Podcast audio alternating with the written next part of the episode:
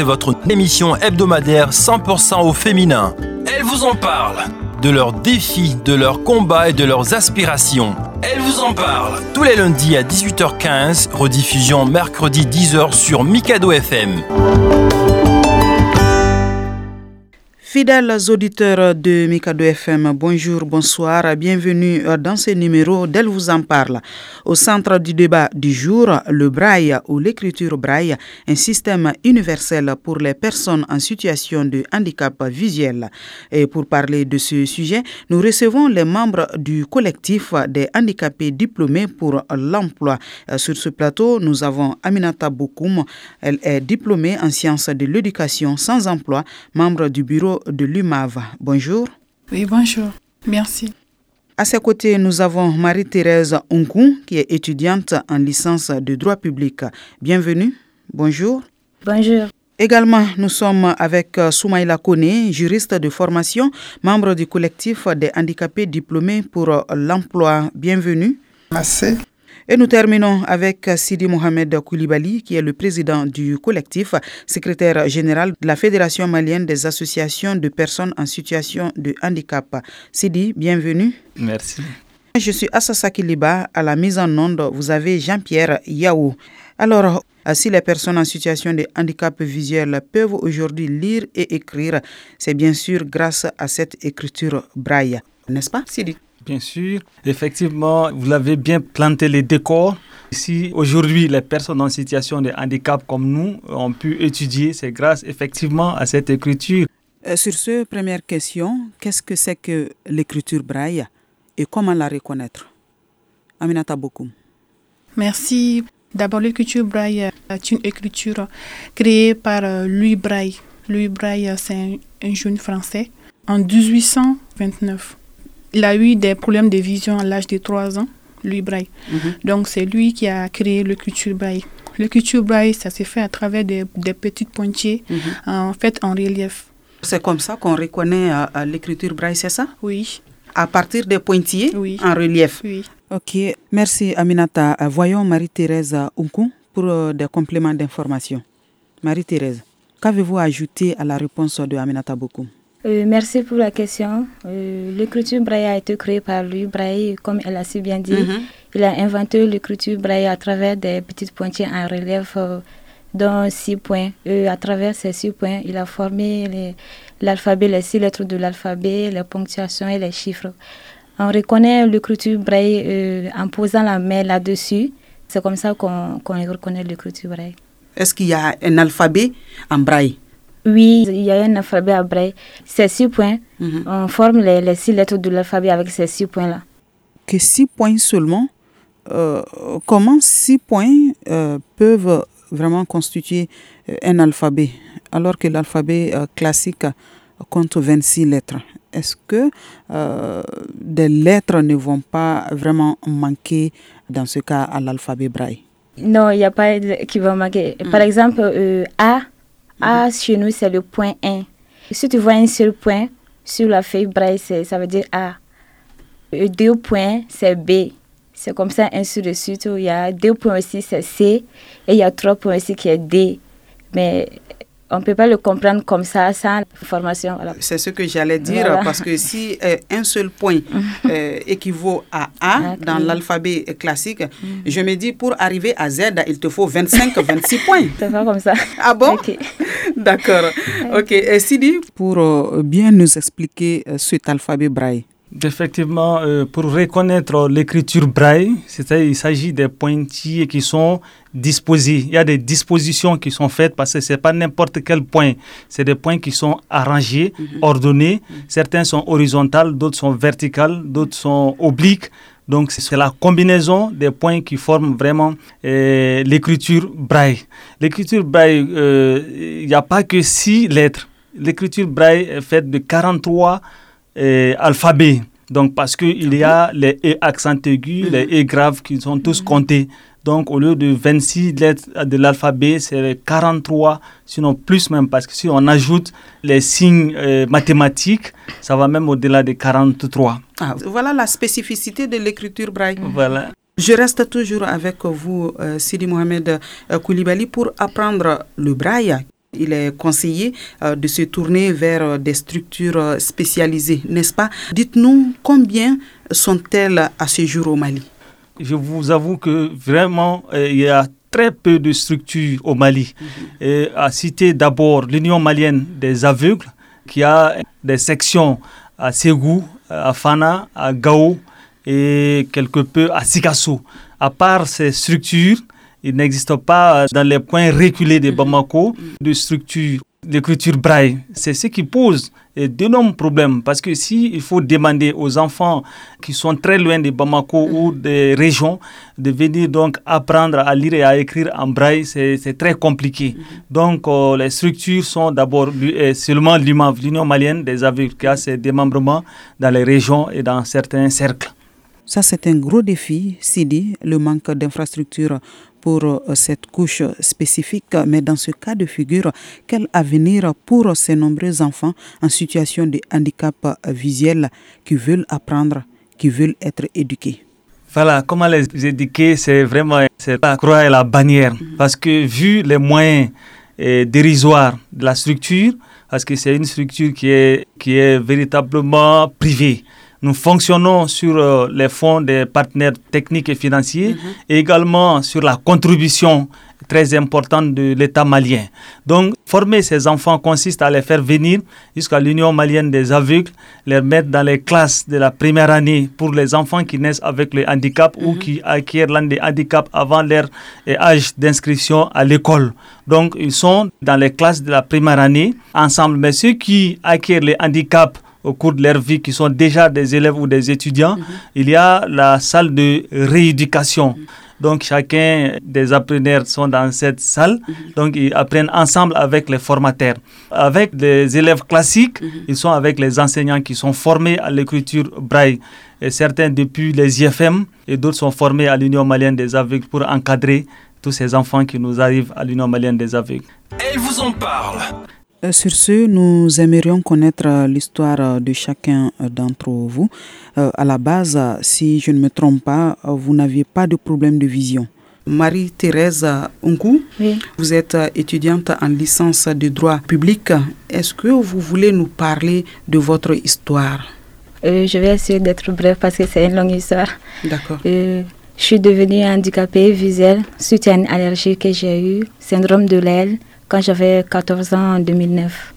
À cette époque, je voyais très bien, euh, j'ai eu le DF comme ça. Après, je suis partie au lycée.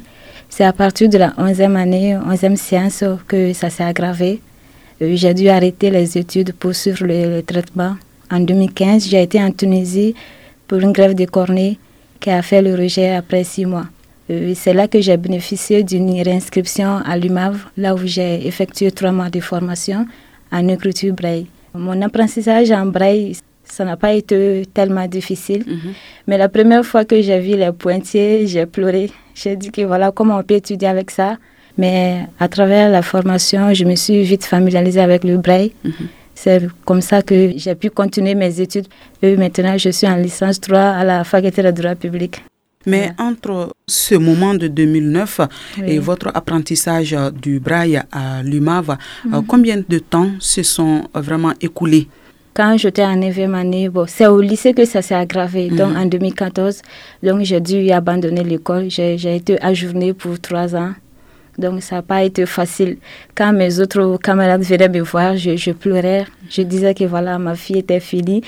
Euh, il y a un tonton qui me disait que d'aller apprendre l'écriture braille. Je disais que braille, c'est quoi? Mhm. Moi-même, je ne savais pas qu'il existait une écriture appelée braille. C'est juste à travers mon mal que j'ai su qu'il y a une écriture appelée braille. Donc, euh, c'est comme ça. Au fait, c'est ce qu'on a dit tout à l'heure. On ne s'intéresse à la chose que quand ça nous arrive. De plus en plus, euh, je pense que ce handicap gagne du terrain. Il faut qu'on en parle. Aminata Bokoum, vous êtes euh, diplômée en sciences de l'éducation. Vous êtes sans emploi. Mhm. Vous êtes membre du bureau de l'UMAV. Parlez-nous de votre histoire. Comment ça s'est passé? Comment c'est survenu? Je n'étais pas au Mali d'abord. J'étais euh, au Gabon, à Libreville. Lorsque je venais au Mali, je n'avais pas de problème de vision. C'était en 2001-2002. C'est après que j'ai eu des problèmes de vision petit à petit. La vision commence à être floue petit à petit.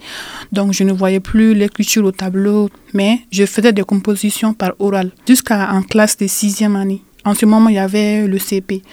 Donc, arrivé à, cette classe d'examen que on m'a fait savoir que non, je ne peux pas faire l'examen avec les autres. Et là, on parle d'écriture. Donc, il faut que je cherche une solution ou bien j'abandonne. Et comment avez-vous fait? Je me suis déterminée. Je me dis que non, je vais composer, je veux faire les amis avec les autres. Il faut que je le fasse parce que je suis arrivée jusqu'à là. Quand même, euh, j'ai pu faire quelque chose, même si c'est pas trop lisible. J'ai écrit sur ma feuille, je suis allée déposer et malheureusement, on a pris mes feuilles, on a mis ça à côté. On sentiment qu'on m'a fait savoir que non, tu n'as pas eu l'examen parce que tu n'as même pas composé. On t'a fait comme si tu étais absente. Mhm. En ce moment, un directeur qui m'a fait savoir qu'il y a une école des personnes avec à Bamako. Il faut que je vienne à Bamako pour étudier. J'ai dit non. Donc, avec les encouragements des parents, donc en 2007-2008, je suis venue à, l'Union malienne des aveugles pour étudier l'écriture braille. Ça n'a pas été facile parce que c'est quelque chose que je vois pour la première fois. Mhm. Je me suis dit que mais comment on peut lire ça? Des pointiers comme ça. D'abord, euh, j'ai eu très peur même de toucher même, à mhm. plus forte raison de lire mais quand même avec euh, des courages autres. J'ai pu voir des, mes semblables en train de lire, en mhm. train de fournir beaucoup d'efforts pour apprendre. Donc voilà comment j'ai appris l'écriture braille euh, jusqu'à j'ai eu le DEF, le bac et voilà, j'ai fini avec l'université et maintenant diplômé. Votre premier jour en classe à l'UMAV, euh, comment vous vous êtes senti Quel était votre état d'âme? Moi, j'avais très peur parce que je n'ai jamais connu ce genre d'endroit ni ce genre de milieu. Donc j'avais très peur même de s'approcher, à plus forte raison de toucher même l'écriture braille. Vous voyez, donc on m'a amené directement en salle de rééducation pour une formation. Donc moi je fais plusieurs mois dans la salle de rééducation parce que je ne voulais pas apprendre en fait. Je me pensais, je me dis que non, ça c'est non, c'est une écriture, c'est très compliqué. Comme Marie a fait trois mois, j'ai fait plus de trois mois à apprendre ça parce que je ne voulais pas apprendre du tout. Mais après cela, on m'a ramené encore en classe de sixième année mhm. pour refaire encore le CP. Mais quand même, moi, j'ai perdu une année à apprendre le culture braille. Moi, je ne voulais même plus rester même au Mali même. Je voulais même partir là où j'étais. À l'époque, quand même. Je vous comprends. La difficulté, c'est vraiment euh, l'acceptation de soi quand le handicap euh, survient. Parce qu'à la base, vous n'aviez pas ce problème de vision. Donc, euh, quand ça survient, surtout à l'âge un peu avancé, à l'adolescence ou à l'âge adulte, c'est vraiment difficile de l'accepter. Et nous poursuivons avec euh, Sidi Mohamed euh, Koulibaly. Sidi, euh, sachant un peu sur votre histoire, vous n'êtes pas une personne en situation de handicap visuel à la base. Qu'est-ce qui s'est passé? Effectivement, je ne suis pas personne en situation de handicap visuel par naissance. Moi-même, je voyais les personnes handicapées visuelles, j'avais pitié, je les regardais, même Amadou et Mariam Lorsque je n'avais pas encore perdu la vue, je les regardais, je disais, mais comment est-ce que ces gens arrivent à... Mais malheureusement pour moi aussi, à un certain moment de ma vie, lorsque je faisais la troisième année faculté de médecine, un moment, je sentais, comme Marie-Thérèse, l'image qui devenait floue les gens devenaient d'une façon comme s'il y avait des brouillards. Mhm. Donc, euh, j'ai sollicité une consultation à l'Institut d'ophtalmologie tropicale. Et là-bas, on m'a fait savoir que j'ai fait un décollement de rétine, qu'il faut absolument une intervention chirurgicale pour coller la rétine. Parce que si la rétine est décollée du nerf optique, la rétine ne peut plus envoyer l'image vers le cerveau. Et donc, euh, on m'a conseillé d'aller en Europe ou à défaut le Sénégal. Vu que les parents n'avaient pas suffisamment de moyens, donc je me suis replié sur Dakar. Donc, après l'intervention chirurgicale, une fois, deux fois, voire trois fois, finalement, le médecin m'a enseigné, informé que je ne peux plus retrouver la vue. Vraiment, ça n'a pas été facile parce que du coup, j'avais accepté en présence du médecin, mais lorsque je suis retourné chez mon ami, j'ai passé toute la nuit à pleurer seul. J'ai eu même souvent l'envie de me suicider parce que je m'étais dit que je ne pouvais plus retrouver les visages de ma, les visages de ma famille, mes camarades de la faculté de médecine. Est-ce que je pourrais continuer? Mais finalement, lorsque je suis revenu à Bamako, j'étais couché et un jour, l'inspiration m'est venue et pourtant, j'ai entendu qu'il existe une école Union malienne des aveugles. Est-ce que je ne pourrais pas partir là-bas? Donc, j'ai expliqué ça à mon grand frère Amadou, qui a bien voulu m'accompagner à l'Union malienne des aveugles. Finalement, on m'a inscrit j'ai été dans la classe de rééducation. Quand on m'a montré la première fois l'écriture braille, moi aussi, ça a été la même chose. Je me suis dit, non, non, non, moi, je ne peux pas vraiment eh, continuer les études avec cette écriture-là. Je ne veux pas. Parce que je croyais que si je rentrais à l'UMAV, j'allais voir de mes yeux l'écriture. Mais quand on m'a présenté la chose, on m'a dit, bon, mets ta main dessus. J'ai mis ma main, je vois que c'est des, des points, points, points. Donc, je me suis dit, non, finalement, je ne peux pas. Mais en réfléchissant, je me suis dit, non, c'est le seul issue si je ne veux pas être un mendiant. Donc, je me suis concentré et j'ai finalement fait la rééducation en braille. Mm.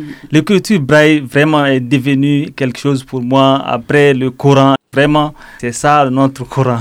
Vous, votre handicap est survenu euh, quand vous étiez en troisième année de faculté de médecine. Mm. C'était en quelle année? C'était en fin 2005. En fin 2005, je faisais la troisième année, mm. Euh, faculté de médecine, euh, lorsque ça m'est survenu comme ça. Après, on va voir comment vous avez pu euh, continuer les études et avoir votre euh, diplôme. On en reparlera tout à l'heure. Elle vous en parle.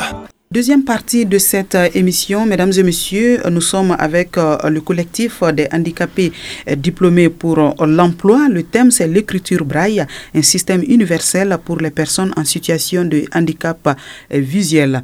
Nous dirons tout simplement que l'apprentissage du braille est nécessaire quand la vision ne permet plus de lire. Alors, ces élèves non-voyants, chers invités, euh, débutent euh, leur cursus scolaire dans les établissements de l'IJA, comme vous l'avez dit tout à l'heure, euh, Sidi, mm. qui se trouve un peu partout, en tout cas à travers le pays, même s'il n'y a pas beaucoup de structures. Comment se fait la prise en charge individuelle d'un non-voyant du point de vue pédagogique, surtout avec les mêmes programmes qu'avec les voyants? Aminata beaucoup.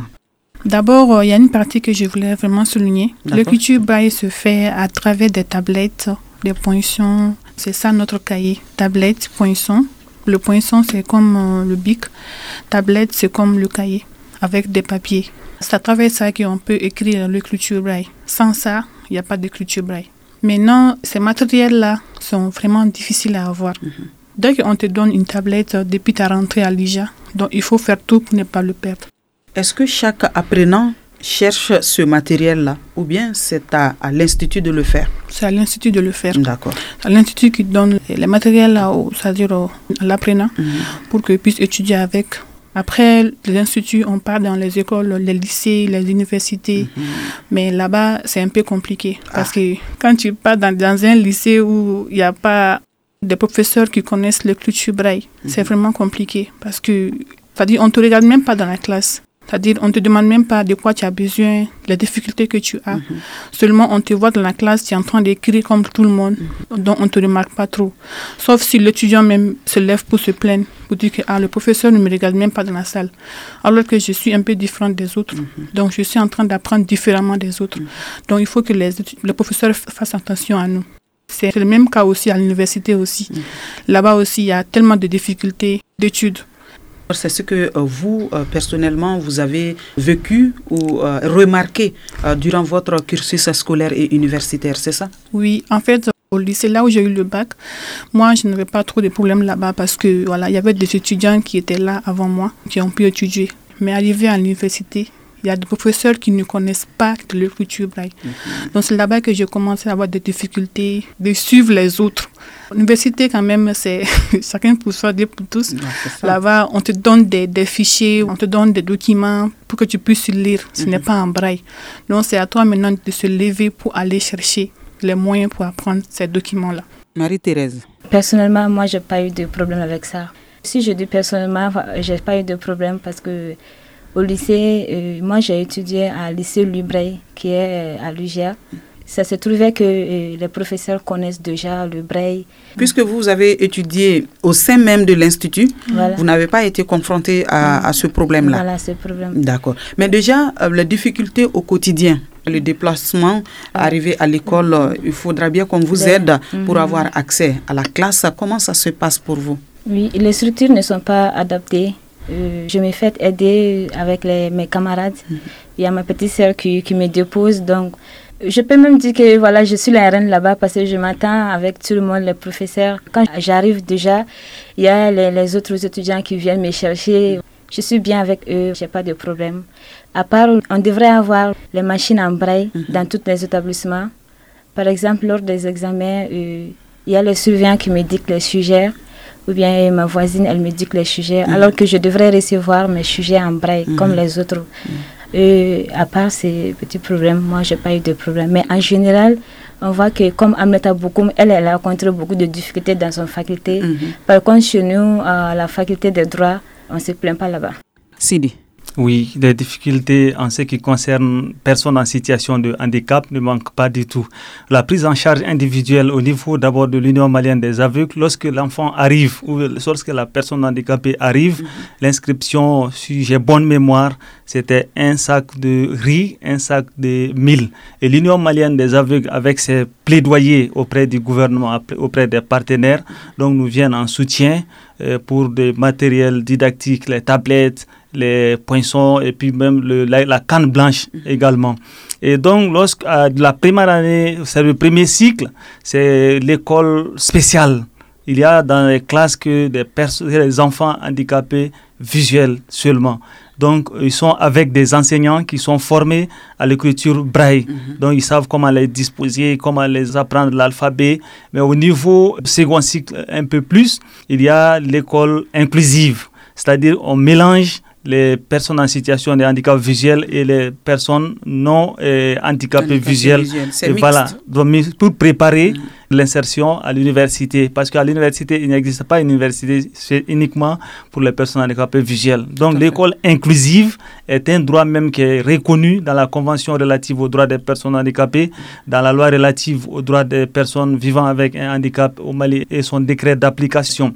Pour mon cas spécifique, lorsque je suis arrivé, j'ai payé l'inscription. Mhm. Donc, on m'a donné une tablette, on m'a donné une canne blanche, également le papier braille. Maintenant, le gros problème, c'est lorsqu'on quitte l'institut. Moi, j'ai fait la rééducation, immédiatement j'ai été à la faculté. Et dans quelle faculté? Ce n'était plus la faculté de médecine. Euh, justement, Sidi, je ne vous coupe pas la parole, mais à ce niveau, j'ai envie de vous euh, poser la question après euh, votre apprentissage du braille. Pourquoi n'avez-vous pas pu continuer les études de médecine, puisque vous étiez déjà en troisième année à la faculté de médecine. Pourquoi n'avez-vous pas pu continuer?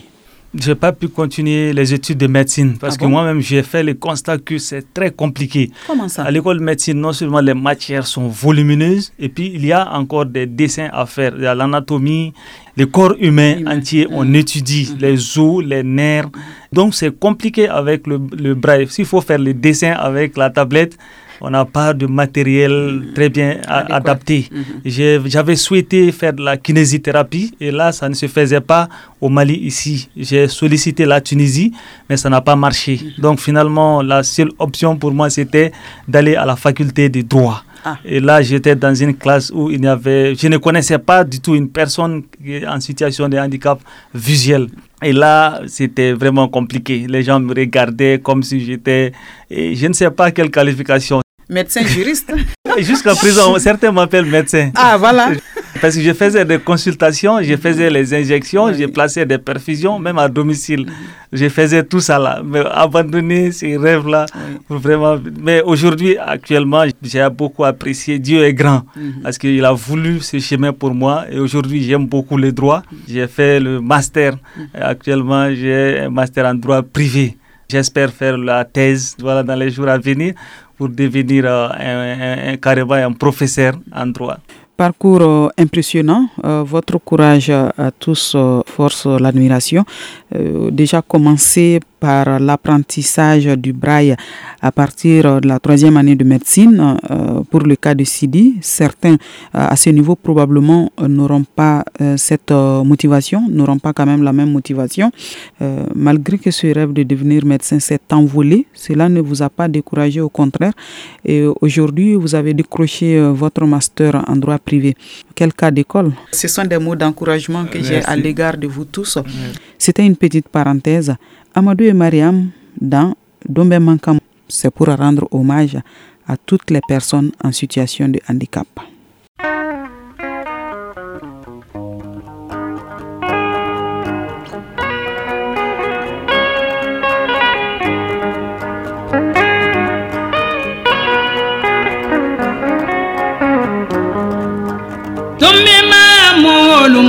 Dɛmɛdunbɛ manga adamaden ma dɛ. Nikodunbɛ manga mɔgɔlu ma. Walayidunbɛ manga adamaden ma dɛ.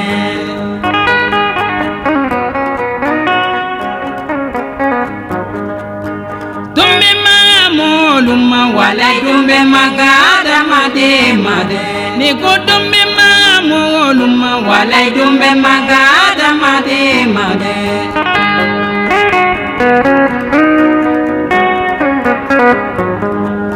dɔn bɛɛ k'i bɛ hɛrɛ la dɛ don dɔ bɛɛ kɛ ɲani jugu la koyi don dɔ bɛɛ kɛ i nisɔn ka di don dɔ bɛɛ kɛ nisɔngoya la koyi.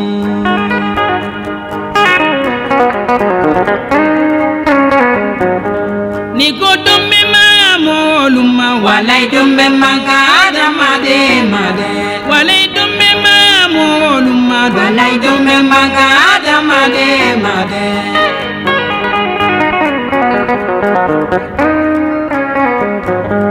dondo bɛɛ k'i bɛ hɛrɛ la dɛ dondo bɛɛ kɛ ɲani jugu la dɛ dondo bɛɛ kɛ i nisɔn ka di dondo bɛɛ kɛ nisɔngoya la kun.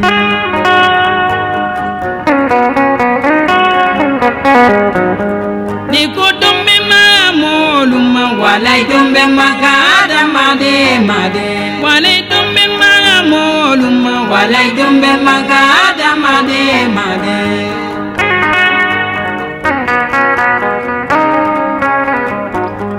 dondo beke kena y'a de dondo beke bana jugu la koyi dondo beke kɛ tɔɔrɔ la de dondo bɛɛ kɛ lafiya la koyi.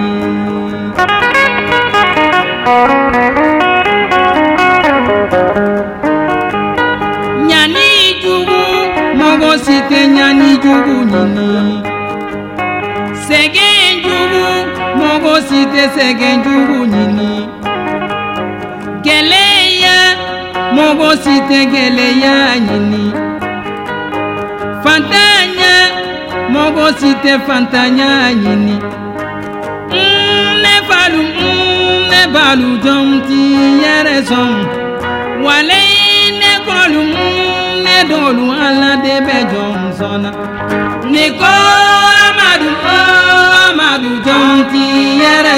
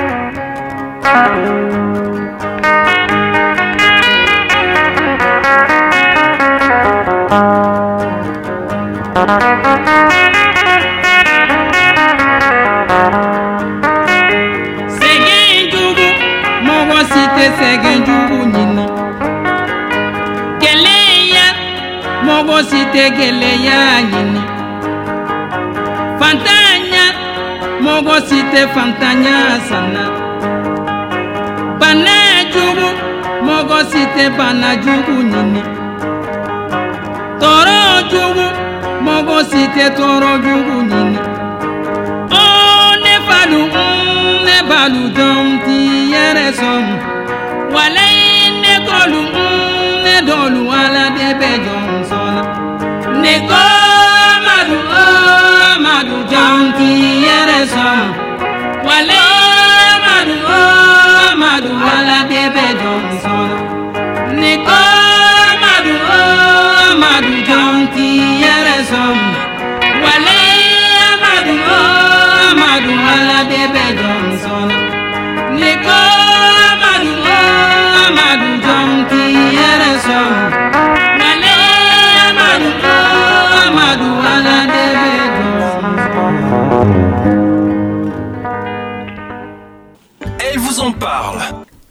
Retour sur ce plateau dans la thématique Le braille, un système universel euh, pour les personnes en situation de handicap visuel.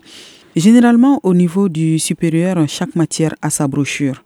Euh, vu que ces programmes ne sont pas euh, écrits en braille, comment votre situation est-elle prise en compte dans ce cas?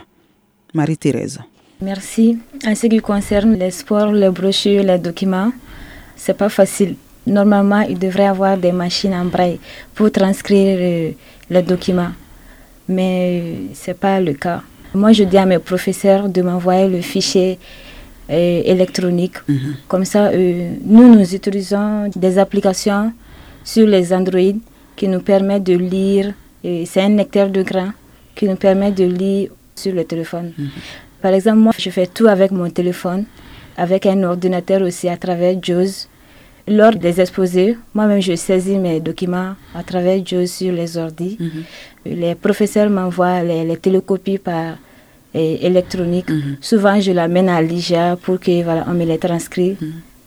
Cela nous amène donc euh, à dire euh, qu'aujourd'hui, avec euh, l'éthique, cela simplifie votre apprentissage et même les études universitaires pour vous. Qu'à cela ne tienne, les défis persistent. Aminata Bokoum. Oui, exactement. Il faut vraiment chercher à savoir comment faire pour lui ce document-là. Mhm. Comme Marie l'a si bien dit, il faut qu'on l'amène à l'Institut des unités pour qu'on puisse les transcrire en, braille. Mhm. Il y a une, une à l'UMAV. C'est une, grande machine. On met euh, le truc en noir et ça va sortir en braille. C'est comme ça qu'on transcrit. Euh, Sidi, comment vous avez pu vous en tirer, vous? C'est là, euh, effectivement, le gros problème. Mon gros problème a été à ce niveau-là. Parce que quand chaque professeur venait avec ses brochures, là, je n'avais pas de téléphone Android, j'avais pas d'ordinateur. Donc, il fallait acheter les brochures. Chacun achetait à 3000 francs ou à 5000 francs les brochures comme euh, les autres. Mais chez nous, le surplus, c'est que j'étais obligé d'aller à l'Union malienne des aveugles. Donc, le transport et le temps étaient perdus. Donc, je déposais les brochures, je partais à la maison. Lorsque ça se finissait, on m'appelait, je venais chercher. Et à la maison encore, il faut appeler d'autres personnes souvent pour vérifier est-ce que ça ne manque pas, si ça manque. Maintenant, il faut disposer également d'espace parce que transcrire deux ou trois euh, livres déposés ici, y a, euh, on n'aura plus de place ici. Mm-hmm. Ça prend trop d'espace. C'est trop volumineux. Et puis vraiment, ça prend trop de temps. La lecture, souvent, quand tu n'es pas très très bien habitué, ça, ça prend le temps. Donc on perd en énergie, on perd en, en finances et on perd également en temps aussi par rapport aux autres. Il faut reconnaître aussi, il y a aussi les moyens qui, qui, qui va manquer ici parce que les, les papiers dans lesquels on transcrit, il faut les il faut qu'on achète aussi. Et puis, mhm. elles sont très chères. Ah, c'est sûr. très chers, ces papiers-là. C'est sûr. Alors, ça fait beaucoup de défis. J'ai l'impression qu'on ne parle que de défis aujourd'hui. oui, monsieur, monsieur Soumaïla Kounati. Voilà, malgré que vraiment je ne suis pas une personne en situation euh, visuelle, mhm. je vis quand même avec eux parce que je fais beaucoup de choses avec Sidi Mohamed. On a vu lors de, de recherche à master, on était confronté avec beaucoup de difficultés aussi parce qu'avec les documents, pour avoir accès aux documents, même ça, c'est un, tas de problèmes. Maintenant, pour euh, la transcription, ça, c'est un problème. Souvent, même, on n'a même pas ce temps.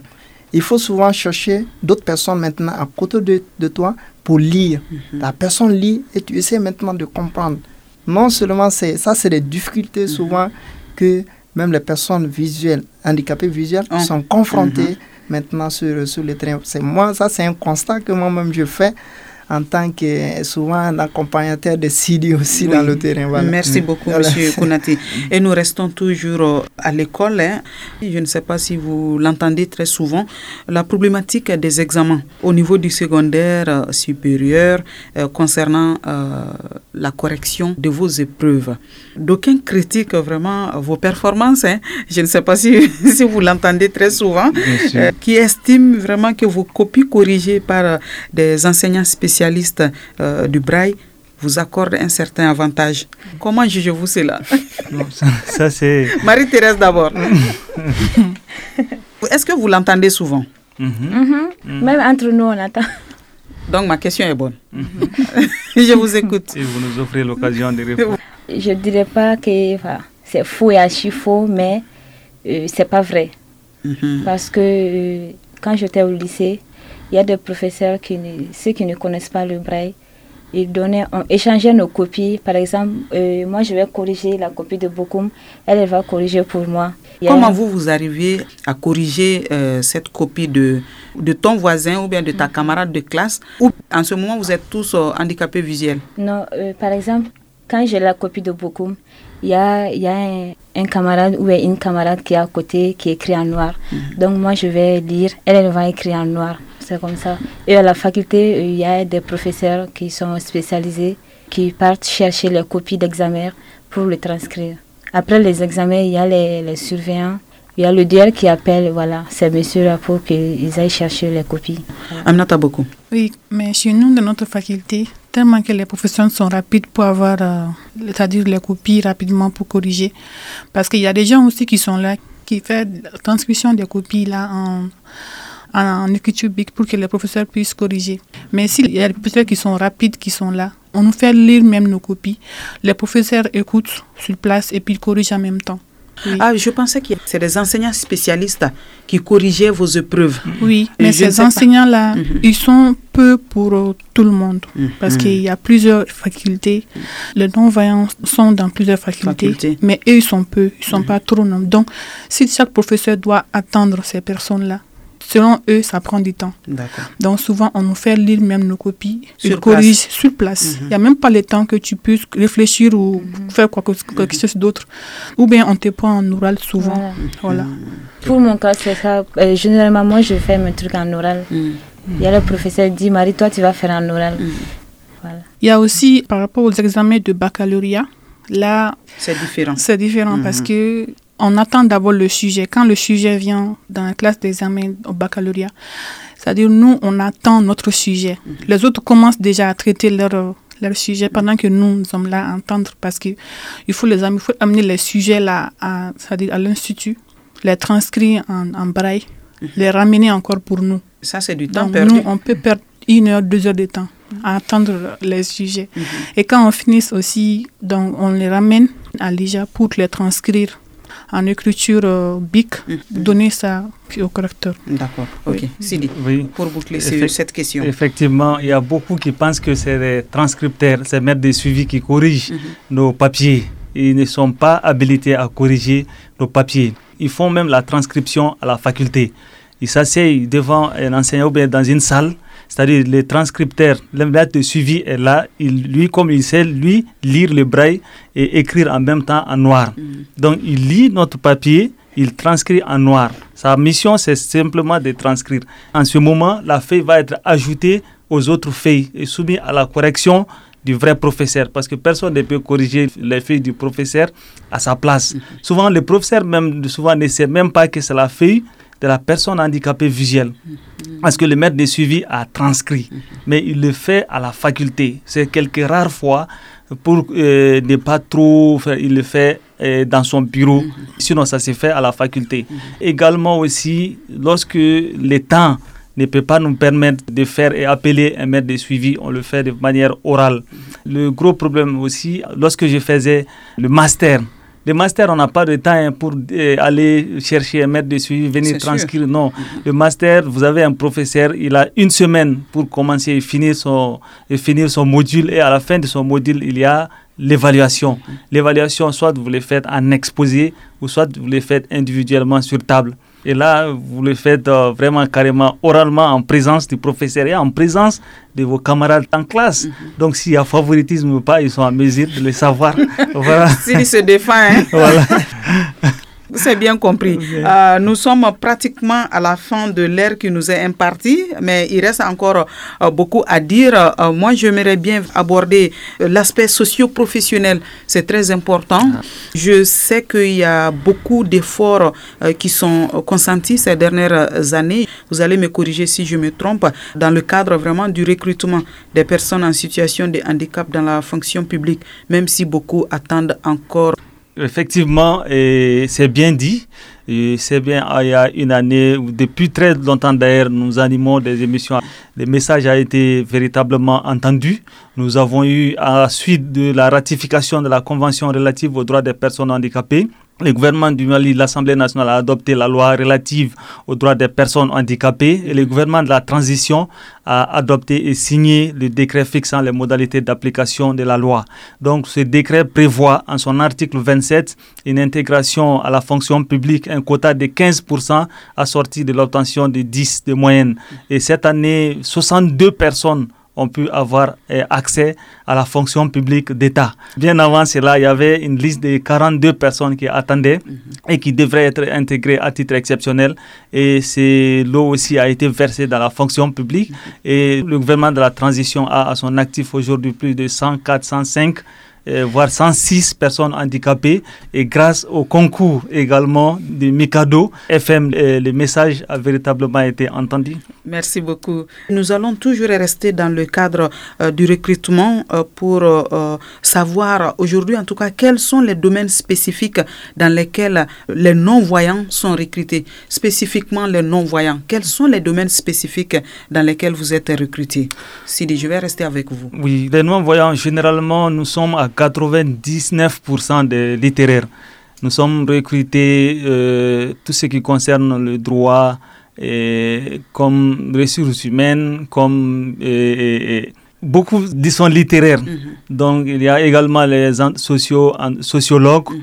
Certains sont euh, sciences de l'éducation mhm. comme Aminata Bokoum. D'autres sont, sont tous quand même des, des littéraires.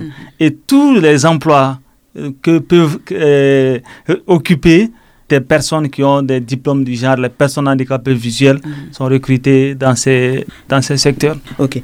Soumaïla vous voulez, oui. vous voulez ajouter autre chose? Ok, voilà, c'est par rapport toujours à, l'accès aux, aux, emplois. À l'emploi. Voilà, mm-hmm. juste euh, ce que moi je voulais quand même ajouter, c'est le lieu aussi de, de, remercier non seulement le gouvernement, et également aussi l'énergie du Mali aussi. Mm-hmm qui nous a vraiment accordé depuis un certain temps, depuis l'année passée. Vraiment, depuis qu'on a commencé vraiment notre lutte, ils sont avec nous. Ils n'ont même pas entendu à ce que vraiment le décret d'application soit signé. Ils ont pris à peu près l'année passée deux personnes qui sont déjà recrutées. Même aujourd'hui encore, il y a deux personnes aussi, normalement, qui, doivent signer aussi leur contrat avec l'EDM du, du Mali. Énergie du Mali. Voilà. C'est le lieu aussi de le remercier et inciter d'autres aussi à, faire, autant. Mhm. ça fait partie aussi de notre mission mhm. de faire euh, la sensibilisation, non seulement auprès des autorités, et aussi euh, de décider que ceux-là aussi qui détiennent maintenant un peu de l'emploi au Mali, tel le secteur privé aussi est interpellé. Hein. C'est ça. Le secteur privé est interpellé. voilà, on mhm. dit souvent aussi qu'il ne faut pas qu'on reste seulement avec le gouvernement, avec la fonction publique. C'est ça. La fonction publique ne peut pas recruter tout le monde. Oui, ça il faut le dire. Même si, même chaque année aussi, si pense aussi à nous de recruter même, de faire autant que l'EDM est en train de faire, l'énergie du Mali est en train de faire. Comme euh, et la CANAM, il y a l'INPS, il y a CMSS, et etc., etc., qui prennent au moins quand même quelques personnes chaque année aussi, ça va faire moins quand même de, de, de diplômés. Des handicapés euh, diplômés, sans emploi. D'accord. En tout cas, ça fait plaisir d'entendre cela, puisque Aminata Bokoum, qui est diplômée en sciences de l'éducation, est sans emploi. Elle aussi, elle attend d'être recrutée quelque part. Marie-Thérèse est, encore étudiante en droit public. Ben, c'est bientôt. Elle aussi espère avoir du travail. nous sommes pratiquement à la fin de cette euh, émission, mais rapidement, un dernier tour de table, à part la difficulté ou bien les défis d'accès à l'emploi, quels sont les autres défis qui sont urgents pour vous? Je sais que tout est urgent, hein? Aminata beaucoup. J'aimerais dire que, comme moi, j'ai eu la chance d'étudier. Il y a mes semblables, il y a, il y a des jeunes comme, comme moi, handicapés, qui n'ont pas eu la chance d'aller à Surtout jeunes femmes. Surtout jeunes femmes qui sont dans les régions, dans les villes, qui n'ont pas la chance de venir jusqu'à Bamako, aller à l'Institut des jeunes avec pour étudier. Donc, vraiment, on aimerait que l'école comme UMAV soit vraiment partout au Mali mhm. pour que ces jeunes femmes, ces jeunes filles puissent étudier comme moi. Oui. Ça, c'est un bel appel.